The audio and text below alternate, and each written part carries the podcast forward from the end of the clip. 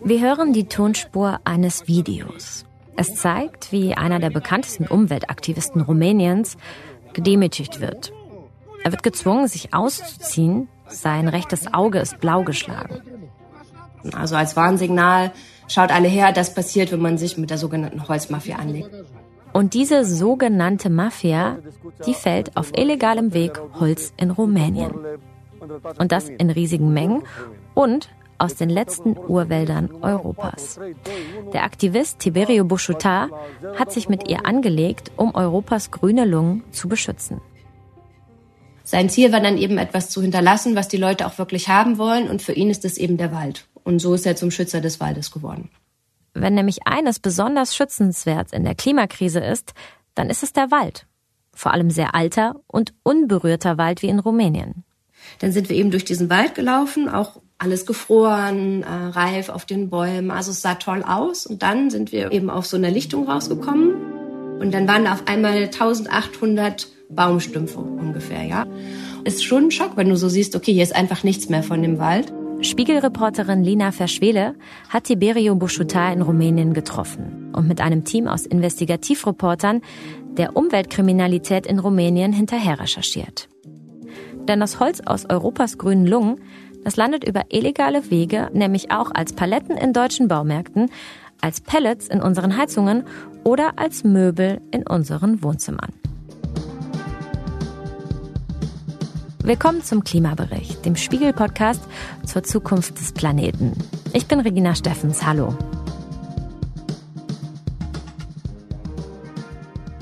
Es liegt eine klimapolitisch ereignisreiche Woche hinter uns, würde ich sagen. Einmal hat der Weltklimarat wieder seinen IPCC-Bericht veröffentlicht. Und darin steht, die Menschheit werden Hitze und Fluten in Zukunft noch öfter treffen. Das 1,5 Grad Ziel steht sehr auf der Kippe. Wollen wir die Erderwärmung stoppen, dann brauchen wir unsere Wälder. Sie binden nämlich CO2, speichern Trinkwasser und halten das Ökosystem am Leben. Nur steht es auch um unseren Wald in Deutschland gerade schon nicht gut. Vier von fünf Bäumen sind krank vor wenigen Tagen hat Bundesagrarminister Cem Özdemir den aktuellen Zustand so beschrieben. Leider sind die Ergebnisse der Waldzustandserhebung 2022 weiterhin besorgniserregend. Unser wertvolles Ökosystem leidet unter den Folgen der Klimakrise. Man kann quasi sagen, unser Wald hat Fieber. Und über dieses schützenswerte Gut Wald, über das wollen wir in dieser Folge sprechen. Und das mache ich gemeinsam mit meiner Kollegin Jelena Berner. Hallo. Denn dem Wald geht es nicht nur durch die Klimakrise schlecht. Sondern auch dadurch, dass er nicht so in Ruhe gelassen wird, wie er sollte. Wir blicken heute gezielt auf die Waldgebiete, die vielleicht sowas wie das europäische Äquivalent zum Amazonasregenwald in Südamerika sind und damit die grünen Lungen vor unserer Haustür, die Urwälder von Rumänien. Über Monate haben Spiegelreporter verfolgt, wie diese Urwälder illegal abgeholzt werden. Und einer, der wehrt sich dagegen. Tiberio Buschutar aus Rumänien. Den hat Lina Verschwele vom Spiegel im Norden des Landes begleitet. Also es ist eigentlich total überraschend, dass ausgerechnet Tiberio Buschutar heute einer der bekanntesten Waldaktivisten ist ähm, weil er nämlich früher selber am Kahlschlag verdient hat. Also er kam von der anderen Seite. Er war früher selbst Holzhändler und hat Sägespäne an Kronospan verkauft, also eben einen großen Spanplattenhersteller. Da hat er sehr viel Geld mit verdient und fand es auch lange richtig. Tiberio Bouchotar hat als junger Mann das Sägewerk seiner Eltern übernommen. Heute ist er kein Unternehmer mehr, sondern Aktivist. Bouchotar ist ein kräftiger Mann um die 50, meistens ist er in Kapuzenpulli und Lederjacke unterwegs. Seine grauen Haare gilt er zurück. Die Region, in der äh, Tiberio aufgewachsen ist, Suceava, das ist eine Region im Norden von Rumänien an der Grenze zur Ukraine und die ist eben unter anderem bekannt dafür, dass es eine der ärmsten Regionen Europas ist. Den Norden von Rumänien muss man sich neben den skandinavischen Ländern als ein Zentrum der europäischen Holzindustrie vorstellen. Ähnlich wie bei uns in Deutschland ist ein Drittel von Rumänien mit Waldgebieten bedeckt. Nur der Unterschied, während unsere Wälder fast vollständig angelegt sind, gibt es in Rumänien, vor allem im Gebirge der Karpaten, noch echten ursprünglichen Urwald. Hier leben sogar Bären. Da stehen also Bäume, die oft mehr als 200 Jahre alt sind. Sie tun deshalb auch für den Klimaschutz viel mehr als junge Bäume. Je älter ein Baum, desto mehr CO2 bindet er. Wir brauchen also unbedingt alte Wälder, wenn wir die Erderwärmung nicht weiter beschleunigen wollen. Die Wälder der Erde können übrigens jedes Jahr 2,6 Milliarden Tonnen CO2 aufnehmen. Das entspricht einem Drittel des CO2s, das jedes Jahr durch die Verbrennung von fossilen Brennstoffen freigesetzt wird. Und nicht nur das, Bäume speichern auch Wasser und sie kühlen die Atmosphäre ab. Unsere Kollegin Lina hat einen Hinweis bekommen. Irgendwas läuft in Rumänien falsch. Bäume, die noch stehen müssten, werden gefällt. Und so lernt sie Tiberio Buschutar kennen. Also wir waren dann ja im Januar da und mit ihm unterwegs und ähm, haben uns dann sozusagen sein altes Leben auch direkt anschauen können. Also Moldowica ist ein eher kleiner Ort und oben auf dem Hang steht dann eben eine riesige Villa, ja. Also drei Etagen, bodentiefe Fenster, große Balkone, Blick eben auf das Tal. Also sehr schick und sehr teuer vermutlich. Aber am Ende eben Palast, in dem niemand wohnt. Bouchotar hat dieses Haus für seine Kinder gebaut. Und auch der Holzbetrieb, den er von seinen Eltern übernommen hatte, wollte er an seine Töchter weitergeben. Heute steht das Haus leer und der Familienbetrieb gehört Bouchotar auch nicht mehr. Warum? Das erzählt Lina später. Sägewerke, wie das das Bouchotar mal hatte, die gehören oft zu den kleinen Playern im Holzgeschäft in Rumänien. Das große Geschäft, das machen internationale Firmen, die das Holz abkaufen und weiterverarbeiten. Zum Beispiel die österreichischen Firmen Kronospan und Egger. Vielleicht sind das Firmen, die man so nicht kennt. Äh, ich kannte die, glaube ich, lange auch nicht. Und tatsächlich sind die aber super präsent. Also Kronospan und Egger, die gehören zu den größten Spanplattenherstellern der Welt. Und das kann man sich halt vorstellen wie so ein Magnet. Die sind halt wie so ein Magnet, der das Holz aus den Wäldern zieht. Aus den Spanplatten werden dann Fußböden, Innenwände, Tische gefertigt. Die Firma Egger macht mehr als 4 Milliarden Euro Umsatz im Jahr und beschäftigt weltweit mehr als 11.000 Mitarbeiter. Man kann sich ja vorstellen, deren Produkte sind halt überall. Also die werden auf Baustellen verwendet, die sind in Möbeln. Also so, wir fragen uns ja jetzt nicht unbedingt, wo kommt das Holz äh, aus dem Tisch her, an dem wir gerade sitzen, aber irgendwo muss es ja her sein und das weiß eben fast niemand. Und tatsächlich ist es so, dass eben Deutschland im EU-Vergleich auch zu den größten Abnehmern von rumänischem Holz gehört. Die internationalen Unternehmen haben alle große Holzwerke im Norden Rumäniens. Rumänische Zulieferer schlagen das Holz und transportieren es zu den Werken. Und an dieser Stelle tun sich Schlupflöcher für die illegale Abholzung auf. Seit einigen Jahren wird in Rumänien bereits aus den kostbaren Urwäldern Holz illegal gefällt. Nur jetzt haben Recherchen von Lina und ihren Kollegen Beweise und Zahlen für das Ausmaß geliefert. Wer welches Holz roden darf, ist in der Europäischen Union eigentlich streng geregelt.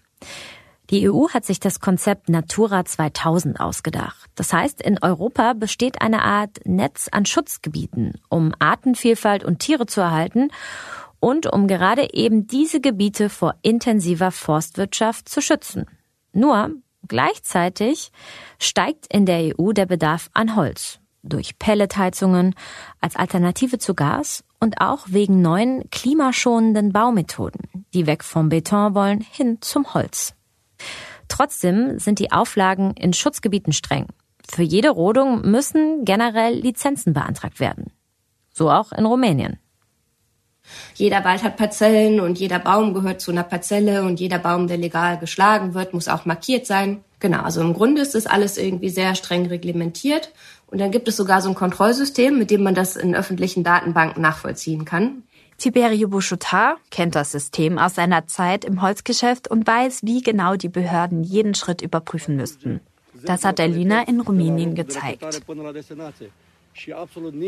In diesem Wald kann man eigentlich nichts entnehmen, ohne dass es jemand merkt. Also es muss immer jemand geben, der die Schranke hochmacht, ähm, der eine Lizenz erteilt hat und so weiter.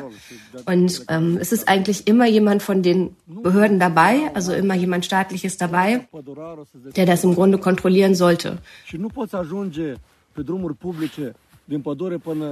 An dem Holzgeschäft sind also sehr viele Akteure beteiligt. Die internationalen Firmen, die die großen Werke betreiben, kleinere Werke wie das ehemalige von Tiberio Buschuta, die rumänischen Zulieferer, die das Holz schlagen und transportieren, Förster, Forst- und Umweltbehörden, die kontrollieren sollen, dass eigentlich alle Regeln eingehalten werden. Doch gerade hier tun sich Probleme auf. Der Spiegel hat mit dem International Consortium of Investigative Journalists, dem WDR, NDR und der Süddeutschen Zeitung Satellitenbilder und Datensätze ausgewertet. So haben sie herausgefunden, dass deutlich mehr Holz geschlagen wird als angemeldet. Und in der Praxis geht das so. Die offiziellen Genehmigungen für zum Beispiel eine Parzelle Holz werden ausgeweitet und es wird einfach doppelt so viel abgeholzt. Und ein Trick dabei? Förster tun so, als würden sie gezielt alte Bäume fällen, um mehr Licht für junge Bäume zu schaffen. Nur auf den Flächen stehen überhaupt keine jungen Bäume. Das ist also nur ein Vorwand, um höhere Mengen zu fällen. Damit das alles überhaupt möglich ist, müssen auch alle mitmachen. Förster, Forst- und Umweltbehörden sehen weg. Die Polizei ignoriert Hinweise, wie zum Beispiel die von Tiberio Buschuta. Im Norden Rumäniens hat sich also ein Netzwerk entwickelt, das Buschuta und auch Umweltorganisationen als Mafia bezeichnen. Also der Begriff der Holzmafia, der kommt jetzt nicht von mir, sondern das ist der Begriff, unter dem Menschen in Rumänien gegen die Holzindustrie auf die Straße gegangen sind. Also so zu einer Mafia gehören ja verschiedene Elemente und jetzt nicht nur, wie man sich das irgendwie in einem italienischen Krimi vorstellt, irgendwie Gewalt, sondern eben auch diese Preisabsprachen, Kartellbildung und so weiter. Und äh, das kommt da eben alles zusammen. Dass das überhaupt funktioniert, hat auch mit der Armut der Region zu tun. Gerade im Norden Rumäniens ist es sehr ländlich und es gibt kaum Infrastruktur. Schmiergelder gehören zum Alltag. Und die Abhängigkeit von den großen Arbeitgebern der Region ist groß und steigt ironischerweise mit der europäischen Nachfrage an Holz. Tiberio Buschutar hat Lina den Kahlschlag gezeigt. Dann sind wir eben durch diesen Wald gelaufen, auch war ein wirklich schöner Tag, also irgendwie ähm, alles gefroren, äh, reif auf den Bäumen, also es sah toll aus. Und dann sind wir irgendwie nach so ähm, einer halben Stunde ungefähr eben auf so einer Lichtung rausgekommen. Und dann waren da auf einmal 1800 Baumstümpfe ungefähr, ja. Also das war eine Lichtung, wo früher so ungefähr 1800 Bäume standen und die waren nun alle weg. Und da lagen eben nur noch die Äste von, von den Bäumen, die da mal standen. Hm, und wir wussten das eigentlich schon, weil wir hatten die Fläche ja extra über Satellitenaufnahmen und so rausgesucht. Und trotzdem ist schon ein Schock, wenn du so siehst, okay, hier ist einfach nichts mehr von dem Wald. Das ist sozusagen das Problem. Also einmal die Bäume, die verschwinden und dann aber eben auch, dass so schnell nichts Neues nachwächst. Also so ein uralter Wald, wie zum Beispiel der, den wir gesehen haben, wo die Bäume so 160, 170 Jahre alt sind im Mittel, ähm, der braucht natürlich äh, ewig, um, um genau wieder so auch dazustehen. Und das alles, das sind Bäume aus den EU-Schutzgebieten Natura 2000. Wenn so wertvolles altes Holz in Pelletheizungen landet, dann hilft das dem Klima auch nicht mehr. Mehrere Generationen bräuchte es, damit der Wald sich wieder auf seinen ursprünglichen Stand bringen könnte und wieder so viel CO2 binden könnte wie vor den Rodungen. Die grünen Lungen Europas, kann man sagen, werden immer kleiner und schwächer. Das passiert aber nicht nur in Rumänien, sondern weltweit. Also Interpol geht davon aus, dass ein Drittel des Holzes, ähm, was so im Umlauf ist, illegal geschlagen wird.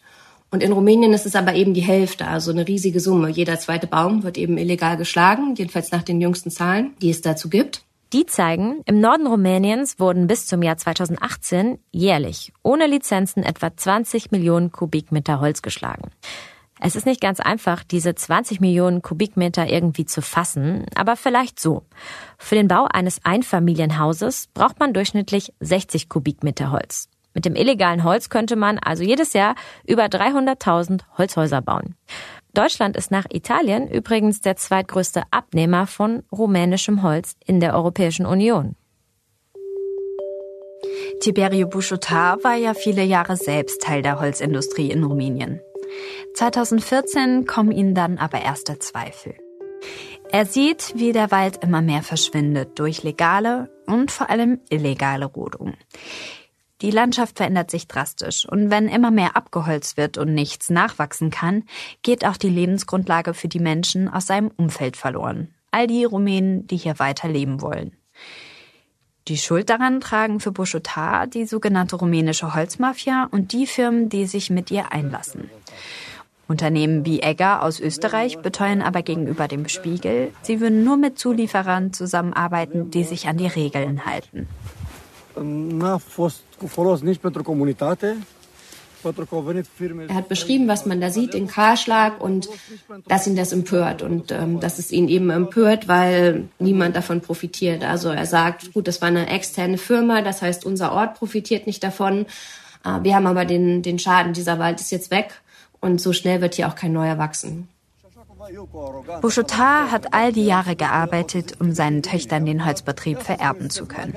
Die jungen Frauen aber wollen raus aus dem ländlichen Norden Rumäniens. Sie sehen ihre Zukunft nicht in einem Wald, der verschwindet. Bouchotard gibt das Sägewerk und sein Haus auf in seinem kleinen Dorf Moldovica. Er gerät in eine Sinnkrise, so erzählt er es. Also er ist dann wohl nach Bukarest gefahren, hat sich ein Motorrad gekauft und war dann zwei Jahre lang auf Reise durch Europa. Tatsächlich so auf Sinnsuche. Und ähm, er erzählt es eben so, dass er in vielen Ländern gesehen hat, dass eigentlich andere Länder, die reicher sind, nicht unbedingt mehr Ressourcen haben, aber dass sie die eben anders nutzen und dass die Gemeinschaft anders organisiert ist. Ähm, und dann hat er gesagt, so das, was er da von der Reise für sich mitgenommen hat, ist, dass er irgendwas schaffen möchte, was Moldowitzer mehr zu einer Gemeinschaft macht. Also ja, dass er was hinterlässt, was die Leute auch wirklich haben wollen im Wesentlichen. Sein Ziel war dann eben etwas zu hinterlassen, was die Leute auch wirklich haben wollen und für ihn ist es eben der Wald. Und so ist er zum Schützer des Waldes geworden. Zurück in Rumänien findet Tiberio Buschutar einen neuen Sinn im Waldschutz und im Kampf gegen Korruption. Er hinterfragt immer mehr die Strukturen des Holzhandels in Rumänien. Buschutar beginnt den Wald als mehr als nur eine Einnahmequelle zu sehen. Es gibt ja sicherlich Firmen, die machen alles sauber und da ist alles tiptop in Ordnung. Und ähm, dann gibt es eben diesen Graubereich, der irgendwie groß ist. Und dann gibt es natürlich irgendwie was, das nicht mehr im Graubereich. Und er sagt, das macht die Holzmafia. Dass hier mafiöse Strukturen am Werk sind, zeigt sich an Angriffen auf Förster und Umweltaktivisten, die sich eben gegen die illegale Rodung stellen. Sie leben wirklich gefährlich. Mehr als 700 Angriffe sind aktenkundig, Mindestens sechs Förster wurden getötet. Tiberio Bouchoutat lässt sich davon nicht einschüchtern. Er filmt sich bei seinen Waldtouren, konfrontiert Förster und Aufsichtsbehörden vor laufender Kamera. So hat er das Thema in Rumänien groß gemacht. Auf TikTok folgen ihm mittlerweile 30.000 Menschen. Immer wieder nimmt er auch Journalisten mit in den Wald und bringt sich dabei selbst in Gefahr. So kommt es auch zu der Szene vom Anfang unserer Folge. Der verprügelte Bouchotard wird von einer Gruppe von Männern dazu gezwungen, sich vor laufender Kamera auszuziehen. Also er war nämlich auf der Suche nach illegal geschlagenem Holz und hatte sich an dem Tag mit zwei Journalisten verabredet, weil er eben von jemandem einen Tipp bekommen hat, dass da im Wald illegal Holz gerodet wurde. Und der Plan war eigentlich, dass sie in den Wald gehen und dann eben diese Stelle finden und den Forstingenieur, der dafür zuständig ist, kontaktieren und ähm, dann eben verstehen, was da vor sich gegangen ist und das eben dann festhalten. Und dann ist die Situation aber völlig entglitten und total außer Kontrolle geraten, weil dieser Forstingenieur kam nämlich nicht allein, sondern Tiberio sagt, er hatte 20 Leute im Schlepptau, die mit Äxten bewaffnet waren und eben dann ähm, Tiberio und einen der Journalisten verprügelt haben. Der andere konnte fliehen. Ja, man sieht dann in dem Video eben, dass beide blutige Gesichter haben.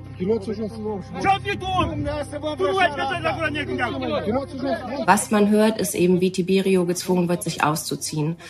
Also sie wollten eben ihn nicht nur ähm, verletzen, sondern auch demütigen. Und er hat erzählt, dass ähm, sie sogar vorhatten, ihn dann eben nackt durchs Dorf laufen zu lassen. Also als Warnsignal, schaut alle her, das passiert, wenn man sich mit der sogenannten Holzmafia anlegt. Trotz allem, Bouchoutat ist vorsichtiger geworden, gibt aber nicht auf und nimmt auch weiterhin Journalisten mit zu den Kaltschlaggebieten. Und genau, weil er eben diese Rolle hat, waren wir dann ja auch mit ihm im Wald unterwegs.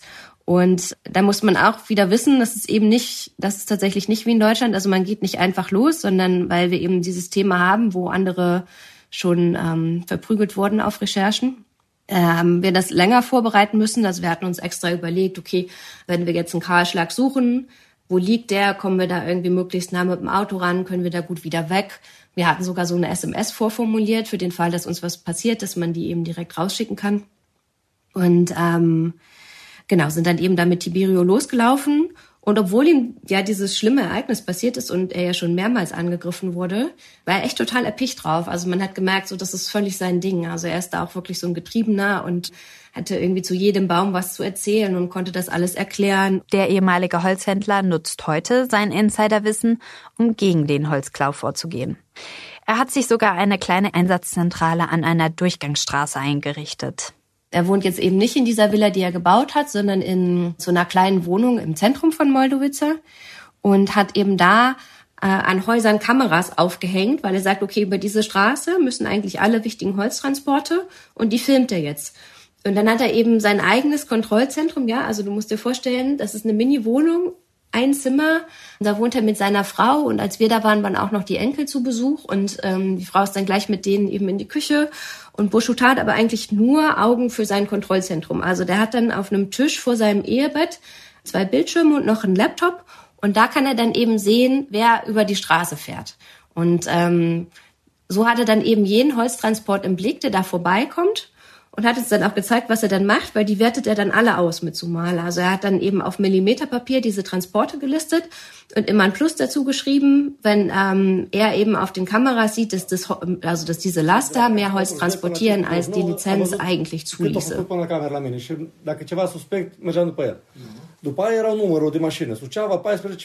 So kann er das dann eben nachweisen. Und er macht es auch nicht allein. Also er hat auch so eine WhatsApp-Gruppe, da kriegt er auch immer Fotos von Transporten, die andere verdächtig finden. Tiberio Bouchoutat und andere führen minutiöse Listen, auf denen sie den Holzschmuggel dokumentieren. Dafür nutzt der Aktivist ein staatliches System, mit dem sich alle Holztransporte zurückverfolgen lassen. Wenn ein LKW mit einer Holzlieferung an Bouchoutas Kamera vorbeifährt, kann der Aktivist über das Nummernschild herausfinden, wie viel Holz der Transporter laut Lizenz führen dürfte und kann mit den Bildern nachweisen, wenn es mehr ist. Bouchoutat übergibt dann seine selbst gesammelten Daten an die zuständigen Behörden. Doch die reagieren oft abweisend oder nutzen die Daten gar nicht, sagt er. Dass es dieses Kontrollsystem überhaupt gibt, ist aber schon ein Erfolg. 2021 haben die Behörden das System Sumal etabliert, um den Holzraub in den Griff zu bekommen. Nach außen hin zumindest. Sumal ist nämlich durch den Druck der EU entstanden. Denn 2020 hatte die ein Vertragsverletzungsverfahren gegen Rumänien eingeleitet, eben wegen den illegalen Holzgeschäften. Der EU-Umweltkommissar lobt zumindest die Fortschritte, die gemacht worden seien. Dass es eben inzwischen dieses Holzrückverfolgungssystem gäbe und dass die rumänische Regierung immerhin Gesetze verschärft habe. Trotzdem noch nicht genug, um das Verfahren einzustellen und die Korruption zu stoppen. Das findet auch Viola von Kramon. Sie sitzt für die Grünen im Europaparlament. Von Kramon ist der Ansatz der Kommission zu bürokratisch, zu oberflächlich. Die Abgeordnete fordert, dass der Holzraub als Umweltverbrechen und deswegen strafrechtlich behandelt werden sollte. Für den Schutz der Primärwälder in Rumänien ist es meines Erachtens auch entscheidend, nicht nur zu schauen, ähm, reicht der Schutzstatus über die Natura 2000 Gebiete, sondern das Problem ist eigentlich viel tiefgehender. Ähm, wir haben es hier mit einem globalen Phänomen der Umweltkriminalität zu tun. Wir haben es hier mit organisierter Kriminalität zu tun. Und daher reichen die bisherigen Instrumente mit Forstbewirtschaftungsplänen, äh, mit Rückverfolgungssystemen so alleine nicht raus. Man muss sich darüber im Klaren sein, dass man hier mit strafrechtlichen Sanktionsmaßnahmen, die auch von der EU-Ebene anders angegangen werden als in der Vergangenheit, eigentlich eingreifen müsste. Und das muss eine andere Priorität auch hier in Brüssel erhalten. Von Kramon befürchtet, dass die Europäische Union mit ihrer Subventionspolitik das Problem sogar verschärft. Holz gilt nämlich in der EU als saubere und erneuerbare und deswegen förderungswürdige Energiequelle. Holz wird in Privathaushalten, aber auch in großen Wärmekraftwerken überall in Europa verheizt, in Form von Scheiten oder eben Pellets. Und die EU, die subventioniert seit Jahren die Inbetriebnahme von Pelletöfen als Teil ihrer Klimastrategie. Doch über diese Finanzierung gibt es gerade Streit. Zum einen setzt auch Holzverbrennung nämlich Emissionen frei. Für die gleiche Menge Wärme entstehen dabei sogar mehr Emissionen als bei Gas und Braunkohle. Aber dagegen wird oft argumentiert, dass Pellets sehr, sehr nachhaltig seien, weil sie eben aus Holzabfällen hergestellt würden. Also nicht aus ganzen Stämmen mit guter Holzqualität und schon gar nicht aus Bäumen aus Naturschutzgebieten. Aber genau das passiert in Rumänien immer wieder. Dass aus uralten, ganzen Baumstämmen Pellets werden, die ja eigentlich aus Holzabfällen hergestellt werden sollten. Und auch Lina und unsere Spiegelkollegen konnten das in Rumänien bei einem großen Sägewerk und Pellethersteller beobachten. Und das hat uns natürlich auch interessiert. Und dann sind wir da hingefahren und das muss man sich jetzt nicht so vorstellen, dass diese Firma mitten im Wald ist und ist halt irgendwie auf einer großen Fläche und ja, man kommt da hin und der Schredder rattert und das Förderband rattert. Und ähm, dann sieht man eben, dass vor dem Schredder riesige Berge von Stämmen liegen. Ja, also da sind eben ganz lange Holzstapel und wir haben eben überhaupt gar keinen Holzabfall gesehen, sondern nur Baumstämme. Dann waren wir da einen Moment und dann kam irgendwie der Security-Mann und hat gefragt, was wir da machen. Dann haben wir uns vorgestellt, gesagt, was, äh, was unser Interesse ist und dass wir gerne mit jemandem reden würden. Und dann kam ein Manager, der gesagt hat, ja, eigentlich kann er gar nichts sagen. Aber so ein bisschen was hat er dann doch gesagt. Und zwar, dass eben die ganzen Stämme, die da liegen, irgendwie Schadholz sind. Also von Käfern befallen oder Sturmschäden. Also Holz, was man einfach nur noch zu Pellets machen kann, im Wesentlichen. Und so für uns, wir sind natürlich Laien und können das nicht unbedingt beurteilen. Aber für uns war eben erstmal interessant, okay, also wirklich klassischen Holzabfall gab es da nicht. Jedenfalls haben wir ihn nicht gesehen. Und wir sind dann einmal um das Werk rumgefahren und es war schon so, dass vorne eben so ganz dünne Kiefernstämme lagen und irgendwie Holz, wo man sich vorstellen kann, dass da keine Bretter draus werden. Aber weiter hinten, also je weiter man nach hinten kam, desto dicker waren dann eben auch die Stämme. Und ähm, genau, das geht dann halt alles in den Schredder und wird zu Holzspäne gemacht. Das EU-Parlament hat im September dafür gestimmt, die Subventionen für die Pelletindustrie schrittweise abzuschaffen und genauer zu definieren, welches Holz für Pellets verwendet werden darf. Doch Umweltverbände sind mit dem Votum noch unzufrieden. Sie hatten gehofft, dass die EU die Holzverbrennung aus ihrer Klimastrategie ganz streichen würde und die nicht länger als grüne Energiequelle ansieht. Momentan stagniert das Gesetzgebungsverfahren, weil sich vor allem Länder aus dem EU-Norden, also die mit einer großen Holzindustrie, gegen die Gesetzesverschärfung wehren. Europa tut sich also weiter schwer, seine grünen Lungen zu schützen. Und Aktivisten wie Tiberio Bouchotard wollen weiter Druck machen. Er drängt trotz all der Gefahren und der wenigen Fortschritte nicht ans Aufhören. Ich hatte bei ihm, als wir ihn getroffen haben, tatsächlich das Gefühl, die Frage stellt er sich gar nicht. Also das ist eben seine Aufgabe und das macht er. Und dass er da jetzt auch nicht lange zögert oder irgendwie überlegt, hat sich das jetzt ausgezahlt, sondern das treibt ihn an und deswegen macht er das immer weiter. Und ähm, also Boschutar hat schon gesagt, ja, wir müssen das angehen und wir müssen das hier im Land angehen. Und ähm, ja, die Firmen, die das Holz abnehmen, die sind eben Abnehmer, aber die Wurzel des Problems liegt in unserem Land. Bouchoutar hat erreicht, für das Thema Aufmerksamkeit zu generieren. Und inzwischen konnten rumänische NGOs nach eigenen Angaben 50.000 Hektar Wald vor der Abholzung in Rumänien retten. Und diese NGOs sind es auch, die weiter auf das EU-Vertragsverletzungsverfahren gegen Rumänien drängen und die strengere EU-Regeln fordern. Und was übrigens die EU angeht, da passiert doch etwas. Die Europäische Union will nämlich mit ihrer Waldstrategie die europäischen Wälder immerhin klimaresistenter umbauen und so eine Art, naja, Schadensbegrenzung im großen Stile anlegen. Bis 2023 sollen drei Milliarden neue Bäume gepflanzt werden. Das war der Klimabericht für diese Woche. Mein Name ist Regina Steffens. Ich bin Jelena Berner. Und wir bedanken uns bei Lina Verschwele für ihre Recherche und bei Janis Schakarian für die Mitarbeit. Marc Glücks hat die Podcast-Folge produziert. Wenn ihr uns Feedback schicken wollt, dann könnt ihr uns sehr gerne eine Mail schreiben an klimabericht.spiegel.de. Weitere Infos zur Folge haben wir in den Shownotes verlinkt. Bis nächste Woche.